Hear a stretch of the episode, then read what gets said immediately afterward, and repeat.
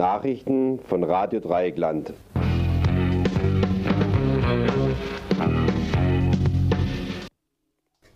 Zunächst der Überblick. Türkei schützt IS weiter. IS rechtfertigt Versklavung von Frauen und Kindern. Vereinte Nationen kürzen Lebensmittelhilfen für Flüchtlinge. Katalonien verzichtet auf Referendum zur Unabhängigkeit. Islam will nicht der islamische Staat sein und vermischt es aus Freiburg. Nämlich Freiburger Blödheiten, Freiburger Gemeinheiten und Freiburger Spezialitäten. Nun zu den Themen im Einzelnen. Die Nutzung des Luftwaffenstützpunkts Incirlik in der Türkei durch die Koalition gegen den Islamischen Staat in der Levante wird von der AKP-Regierung weiter ausgeschlossen.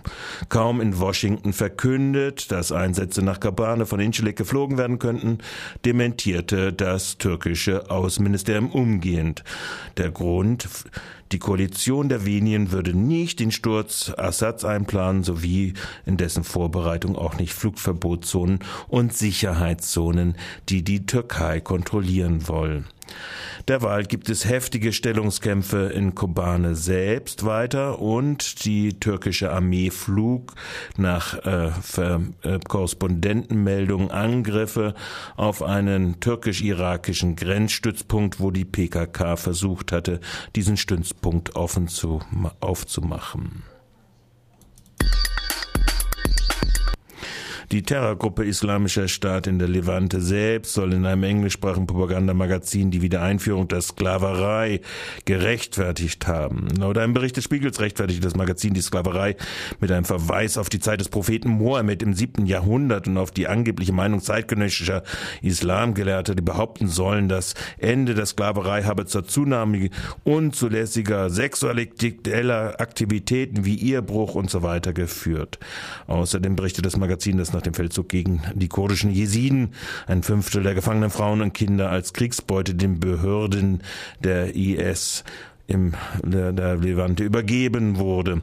Der Rest sei unter die Männer verteilt worden. Von gefangenen Männern ist nicht die Rede, offenbar weil sie von den Kämpfern des IS sofort ermordet wurden. Amnesty International wirft derweilen auch der irakischen Regierung vor, schwere Menschenrechtsverletzungen zuzulassen. Dabei handelt es sich insbesondere um Racheakte der schiitischen Milizen an Sunniten in den entsprechenden Provinzen des Iraks. Aus Geldmangel muss das Welternährungsprogramm der UNO erheblich zusammengestrichen werden. 40 Prozent der Hilfen für 4,2 Millionen Flüchtlinge in Syrien werden diesen Monat gestrichen. Die Hilfen der für Flüchtlinge in Libanon werden um 20 30 Prozent gesenkt. Für die Flüchtlinge in der Türkei gibt es keine Hilfen mehr. Verschiedene Geberländer sollen Zahlungsversprechen nicht eingehalten haben. Nach einem Treffen mit Parteiführung gab der Ministerpräsident der spanischen Region Katalonien Atomasch bekannt, dass das geplante Referendum über eine Unabhängigkeit von Spanien am 9. November nicht stattfinden werde. Nach Masch fehlt eine gesetzliche Grundlage für die Abstimmung. Das spanische Verfassungsgericht hatte eine Klage der spanischen Regierung gegen ein vom katalanischen Parlament verabschiedetes Gesetz über eine nicht bindende Volksbefragung zur Unabhängigkeit Kataloniens zugelassen. Damit ist das Gesetz vorläufig suspendiert. Das, äh, das Ziel, die Unabhängigkeit Katalonien zu erreichen, hat Marsch aber nicht aufgegeben. Es wird jetzt mit einer Neuwahl gerechnet. In der Zeitung Morgenbladet hat sich der isländische Regierungschef Sigmundur David Gunnlaugsen gegen den Gebrauch der isländischen Domain IS durch Anhänger der islamistischen Staates gewährt und verwahrt. Das sei widerlich und ein kriminelles und monströses Verhalten, sagte der Ministerpräsident laut der Zeitung. Die eher liberal eingestellte Netzbehörde Islands hat mittlerweile eine Internetseite mit der Adresse www.khalifa.is gelöscht. Das arabische Wort Khalifa äh, sprich äh, steht für Kalif. Auf der Webseite werden unter anderem Erklärungen der Terrororganisation veröffentlicht. Und nun zu unseren Freiburger vermischten Nachrichten. Freiburger Blödheiten, 20.000 Euro mehr für den Bereicherungs, als Bereicherungsprämie für Freiburgs Schuldenkrösus. Der Co-Geschäftsführer der Freiburger Wirtschaft und Tourismusgesellschaft, äh, Klaus Seilnacht, wird aus gesundlichen Gründen 2015 in den vorzeitigen Ruhestand gehen. Ein Nachfolger aus den eigenen Reihen ist auch schon gefunden.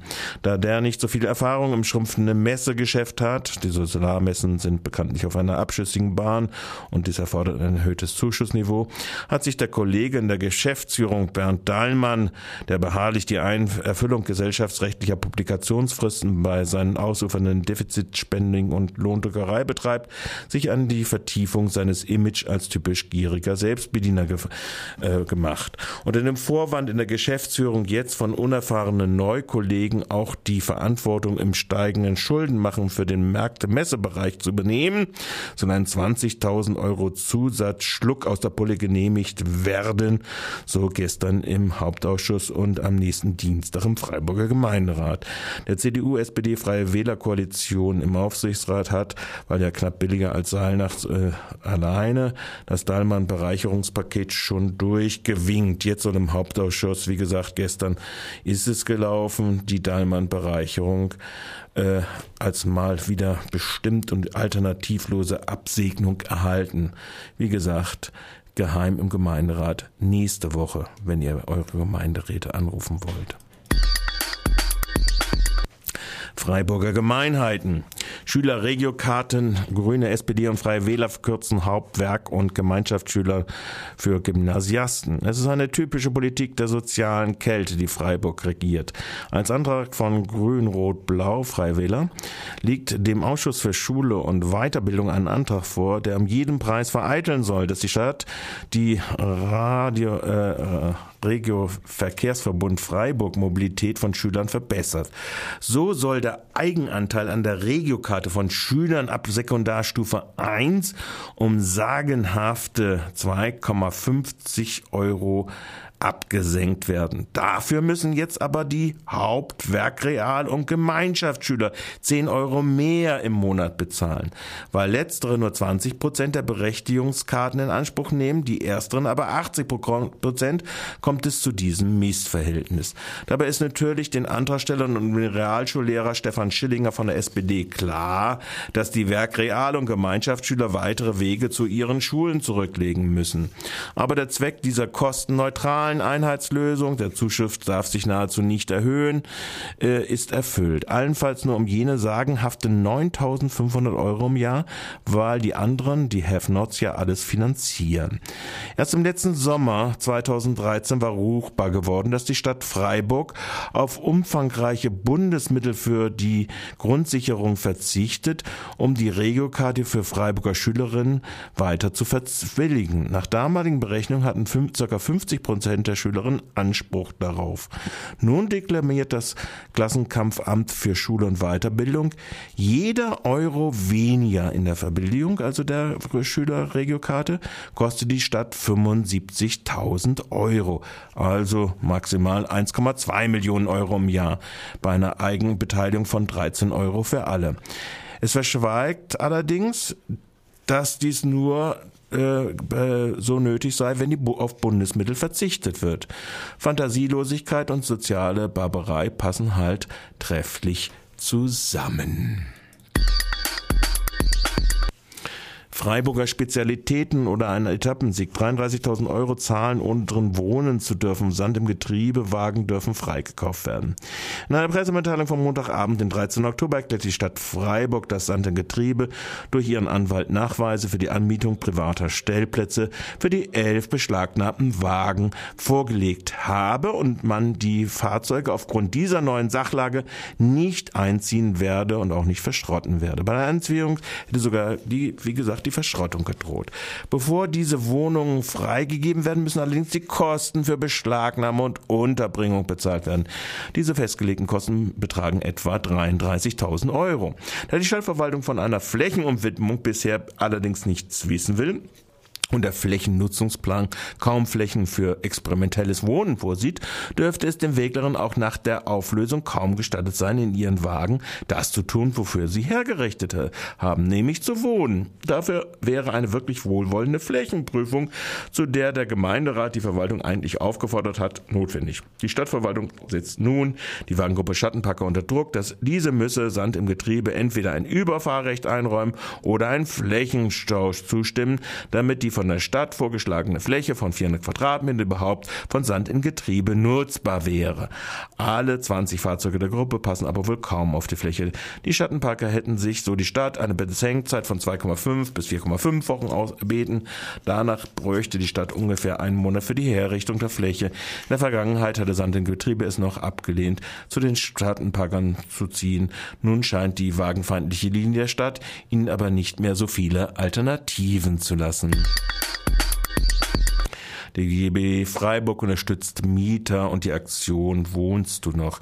In dieser Woche findet an vielen Orten der Bundesrepublik Aktionen gegen eine der Auswirkungen von Armut statt, die Wohnungsnot einer steigenden Zahl von Menschen in dem reichsten, einem der reichen Länder der Welt. Der DGB Baden-Württemberg ist Partner des Bündnisses Armut bedroht alle.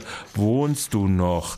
Auch in Freiburg unterstützt der DGB Stadtverband das Anliegen der Initiative und ruft zu Teilnehmern an der Aktion Wohnungslosigkeit in Freiburg am morgigen Mittwoch, den 15.10. zwischen 14 und 16 Uhr auf dem Kartoffelmarkt auf.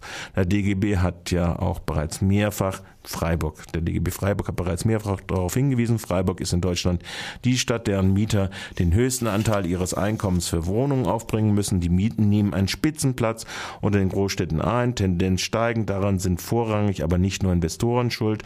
Auch die stadteigene Freiburger Stadtbau GmbH trägt zum ständig steigenden Mietbarriegel Brei geradezu erzwungen durch einen alten Beschluss des Gemeinderates, der die Freiburger Stadtbau zur Anpassung ihrer Mieten an den Mietspiegel verpflichtet. Derzeit wehren sich beispielsweise die FSB-Mieter im Rieselfeld gegen Mieterhöhung bis zu 20 Prozent beziehungsweise bis zu 125 Euro pro Monat. Auslöser war auch hier der Wegfall der sozialen Bindung für diese Wohnung. Der DGP Stadtverband unterstützt ausdrücklich die Forderung der Mieter des Rieselfelds. Er hält auch ihre Forderung nach Rücknahme der oben genannten Grundsatzbeschlusses eben für gerecht gerechtfertigt wie die Forderung nach Aussetzung von Mieterhöhung bei der FSB für mindestens die nächsten drei Jahre. Und das war es schon wieder mit den